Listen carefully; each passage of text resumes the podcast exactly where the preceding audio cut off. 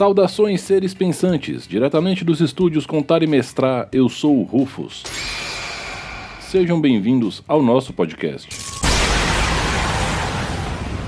O podcast de hoje é um oferecimento dos nossos apoiadores do Catarse e também dos nossos amigos e parceiros, Hamburgueria Tom Artesanais, a Tribo Arquearia e o Sebo do Anderson. Hoje eu vou dar sequência aos programas que contam a história de Tormenta, quanto publicação, ideia e tudo mais. Eu não vou entrar no sistema propriamente dito, né? Eu acho mais interessante trazer a história que deu origem a esse sistema e tudo mais. Até porque já tem 5 toneladas de material sobre Tormenta RPG e Tormenta 20 e suas variações disponível aí na internet, então eu não vou chover no molhado nesse ponto. Recapitulando, no penúltimo podcast eu contei para vocês a origem da revista Dragão Brasil e como surgiu a ideia do mundo de Tormenta como um prêmio para os leitores, né, e uma comemoração por 50 edições da Dragão Brasil e por aí vai. E o que, que aconteceu depois que saiu Tormenta? O que aconteceu foi que Tormenta foi um sucesso. Num momento em que o Brasil era extremamente carente de cenários de campanha. Aparecer um cenário de campanha, aspas, que falava a nossa língua, foi muito interessante. A escrita de Tormenta é muito diferente em vários pontos da escrita de outros cenários, justamente por ser um cenário criado por brasileiros. Soma com isso a estética de anime e mangá que ainda era vigente naquele momento, né? Tava, na verdade, no boom dessas mídias aqui no Brasil. E aí o cenário veio e colou. Então, na sequência, a Dragão começou a soltar uma série de matérias enriquecendo Tormenta, sempre trazendo as regras adaptadas para 3D IT, GURPS e AD&D. Quando saiu o D&D terceira edição em português do Brasil, as regras passaram a ser convertidas para a terceira edição de D&D. Só que a demanda por material de Tormenta foi muito alta. Então, na sequência, uma revista chamada Tormenta foi lançada no ano de 2000, se eu não me engano, no mês de março. A revista Tormenta foi uma publicação que durou mais ou menos uns dois anos e meio, por aí, talvez um pouco mais, talvez um pouco menos. E ela enriqueceu muito o mundo. Foi na revista Tormenta que a gente teve acesso ao reinado de uma maneira geral. Foi na revista Tormenta que foram apresentados o Panteão pela primeira vez, os Dragões Reis pela primeira vez, o Protetorado do Reino, figuras importantes como os sumos sacerdotes dos deuses. E para mim, um ponto muito interessante que foi meio que um vórtice da comunidade na época, que foi Gorendil, a cidade do leitor. Gorendil era uma cidade localizada ao norte do reino de Petrínia, quase nas montanhas uivantes, tinha um backgroundzinho mínimo dela, e quem enriqueceu a cidade foram os leitores. Todo mês o pessoal mandava carta, sim, na época ainda usavam carta, ou escreviam e-mails com sugestões do que, que poderia ser acrescido ali, uma taverna, uma torre, etc. E nisso Gorendil se tornou uma cidade muito bacana, só com contribuição dos leitores. E então aconteceu o inesperado em todo mundo do RPG, que foi a licença aberta do sistema D20. Para vocês entenderem um pouquinho em termos de metáfora, se o mercado do RPG como um todo fosse um lago tranquilo, quando a licença aberta chegou, foi como se alguém tivesse jogado uma pedra muito pesada no meio do lago. As consequências da chegada foram sentidas em todos os lugares, e isso foi muito grande. E na sequência, o D&D terceira edição se tornou uma espécie de vórtice gravitacional do mercado mundial do RPG. Em todo o mundo, muitos e muitos suplementos chegavam aos quilos em todas as lojas especializadas, porque todo mundo podia publicar para D&D terceira edição usando a licença aberta, desde que na capa do suplemento constasse o selo D20 System e tivesse uma cópia da licença aberta ali presente e que eles agregassem algo da obra deles também para a licença aberta. Então surgiram vários e vários suplementos de várias naturezas. E obviamente o pessoal falou: vamos soltar um Tormenta oficial para o D&D 3.0. E assim nasceu o Tormenta D20. Só que a trama não soltou o Tormenta D20. Na época, a Dragão era lançada regularmente pela Trama, que também publicava o 3D&T, meio que por uma brecha, por encaixar os livros de 3D&T como revistas. Eu não me lembro os detalhes com perfeição, mas a trama não pôde publicar o Tormenta D20 por não ter, aspas, uma licença para publicar livros e só revistas, ou algo nesse sentido. Eu lembro que teve uma discussão muito grande e o próprio pessoal da Dragão meio que prestou contas públicas disso, mas na época já havia um cara que era amigo do trio Tormenta. Eles trabalharam juntos em vários projetos e ele foi autor de vários artigos da Dragão Brasil. Eu estou falando de Marcelo dos Diabos Deldébio, autor do clássico RPG Arcanum e sua versão Tempos Atuais Trevas.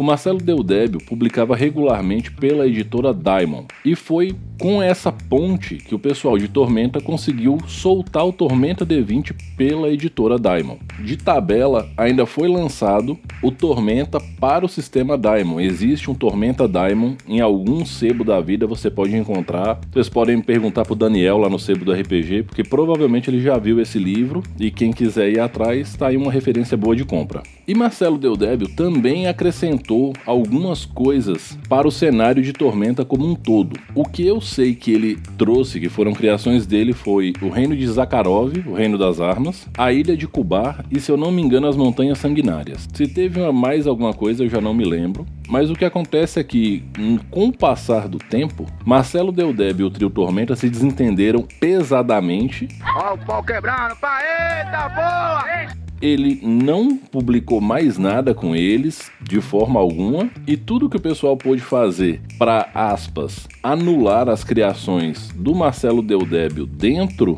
do cenário eles fizeram, que foi tacar uma área de tormenta em cima de tudo. No lore atual do cenário existe uma área de tormenta em Zakharov e uma área de tormenta nas Montanhas Sanguinárias. Sobrou a ilha de Kubar, mas ninguém nunca deu muita atenção para essa ilha mesmo, então meio que foda-se. Eu particularmente gosto muito da ilha de Kubar.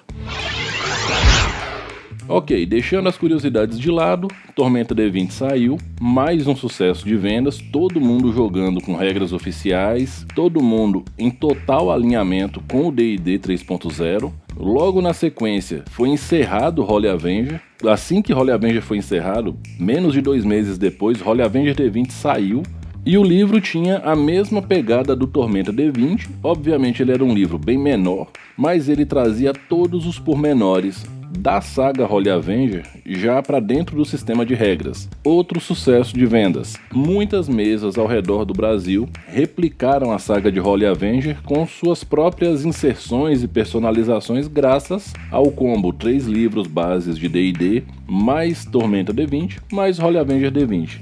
E nesse momento ia tudo muito bem, foi lançado o D&D 3.5. E com a atualização de regras do D&D 3.5, várias coisas e várias mecânicas do D&D 3.0 caíram. Praticamente todos os cenários de campanha que já haviam sido lançados para D&D 3.0 soltaram um guia do jogador para o cenário X. Tormenta não foi diferente. O guia do jogador de Tormenta D20 é a atualização das regras do Tormenta D20 e do Holy Avenger D20 para o D&D 3.5. É simplesmente isso. Muito útil, muito bom e foi meio que uma forçação de barra da Wizards. E notem, isso aconteceu com Forgotten Realms e com vários outros cenários também.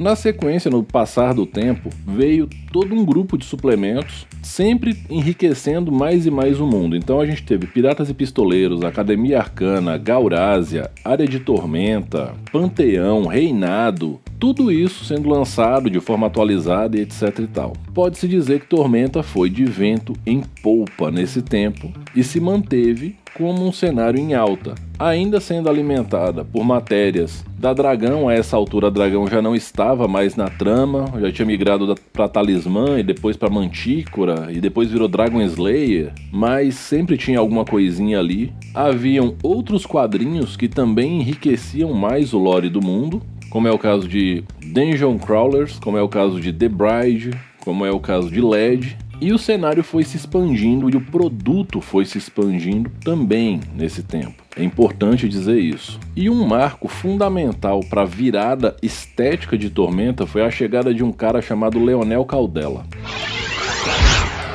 Leonel Caldela escreveu o romance O Inimigo do Mundo. O Inimigo do Mundo é a primeira parte da trilogia de Tormenta, composta por O Inimigo do Mundo, O Crânio e o Corvo e o Terceiro Deus. Esse romance explica a revolta do Terceiro e vários outros pontos. A história é muito boa, mas principalmente aqui a gente tem uma mudança estética muito grande em Arton. Aquela estética colorida de anime mais leve, ela aos poucos foi foi dando lugar a uma temática e uma estética quase de dark fantasy. Uma estética mais pesada, às vezes dando luz a problemas muito mais mundanos e vinculados a caráter e condutas de personagens, trazendo o terror que a tormenta causava no mundo. Então, muita coisa do cenário foi modificada pela chegada do Leonel Caldela. O Guilherme Disvaldi e o Gustavo Brauner, que compõem o que a gente chama de trio Ultimate, foram muito importantes, mas eu pessoalmente acredito muito da mudança estética estética e da mudança do tom do jogo de Tormenta ao Leonel Caldela mesmo. Nesse meio tempo, ele ainda escreveu o suplemento Área de Tormenta. Área de Tormenta foi muito importante porque ele trouxe todo um viés totalmente inédito do que acontece por dentro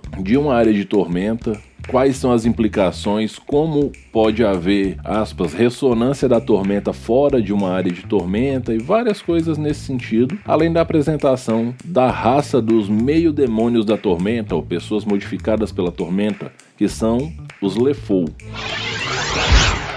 E tudo ia de vento em polpa até que a gente chega no fatídico ano de 2006. Em 2006, a Wizards anunciou o final da terceira edição de D&D e o lançamento da quarta edição de D&D. Isso foi recebido com muita apreensão pelo cenário como um todo, só que na sequência veio a agulha que estourou a bolha especulativa do sistema D20, que foi a mudança das regras da licença aberta. Eu não vou entrar em detalhes aqui porque na primeira temporada eu tenho um podcast inteiro contando só essa história história, porque essa história ela é complexa e ela é grande. O reflexo dessa mudança foi basicamente o que? O pessoal não podia usar livremente a quarta edição como podia usar a terceira. E esse foi o principal fator jurídico a impedir uma adaptação de Tormenta para a quarta edição. Tem toda aquela história do meme, do MMORPG, existem algumas declarações, inclusive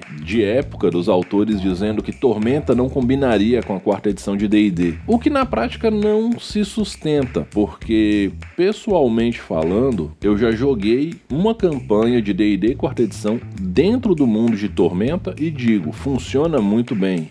Mas minha opinião não importa, né? Eu só tô dividindo ela aqui com vocês. Especulações pra gente já não importam mais. O que importa é o pessoal aguardou o lançamento da nova versão da licença aberta do D&D 3, anunciou oficialmente que não adaptaria Tormenta para o D&D 4 e anunciaram o Tormenta RPG. E aí muita gente vira e fala que nesse momento Tormenta se tornou maior que D&D no Brasil e etc, etc. Se se tornou ou não, não vem ao caso e também não agrega para ninguém essa discussão. É a mesma coisa de querer discutir o que, que é melhor: PlayStation, Xbox, PC, fliperama de rodoviária, ou seja lá o que for. Cai tudo em opinião no fim das contas. A questão é o seguinte: Tormenta RPG foi lançado em meados de 2009, a primeira edição dele. D&D 3, especificamente D&D 3,5, que eram os três livros básicos que eram a base do Tormenta até então, estavam fora de catálogo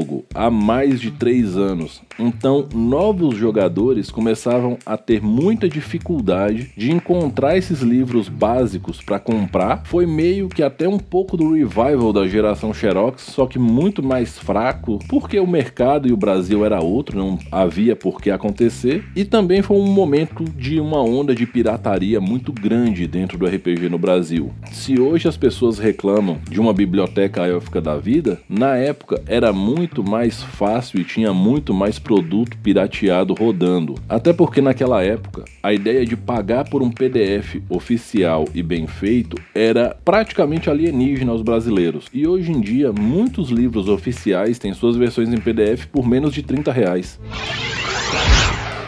Então, somando esses fatores, não haviam livros básicos disponíveis para novos jogadores. Estava fora de catálogo já há três anos. Você soma a esse fator o fato de não gostamos do contrato da nova licença aberta do DD. O novo DD não se aplica ao jogo que a gente quer. Os caras juntaram tudo isso e falaram: agora a gente solta o nosso. E assim saiu o Tormento RPG. Novamente, eu não vou destrinchar o Tormento RPG a fundo aqui, não é o meu objetivo, mas vale falar o seguinte: para quem dizia que a quarta edição de D&D não tinha nada que se aplicava ao cenário de Tormenta em sua totalidade, nada que fosse muito valioso, eles pegaram vários pontozinhos das regras e trouxeram para dentro das regras da terceira edição, inclusive alguns pontos que eram regras opcionais da terceira edição e que subiram a regras titulares na quarta. Eles juntaram isso com o sistema de magia alternativo do livro do mestre do 3,5, que é o sistema de pontos de magia, trouxeram algumas coisas de outros jogos, inclusive do Pathfinder que estava saindo nos Estados Unidos na mesma época, e assim nós tivemos o nascimento do Tormenta RPG com um monte de críticas, com muita gente reclamando de muita coisa, mas ainda muito querido e muito bem sucedido. E eu vou parar por aqui esse ponto da história, porque esse intervalo entre o Tormenta RPG e o Tormenta 20 é um papo para um outro programa.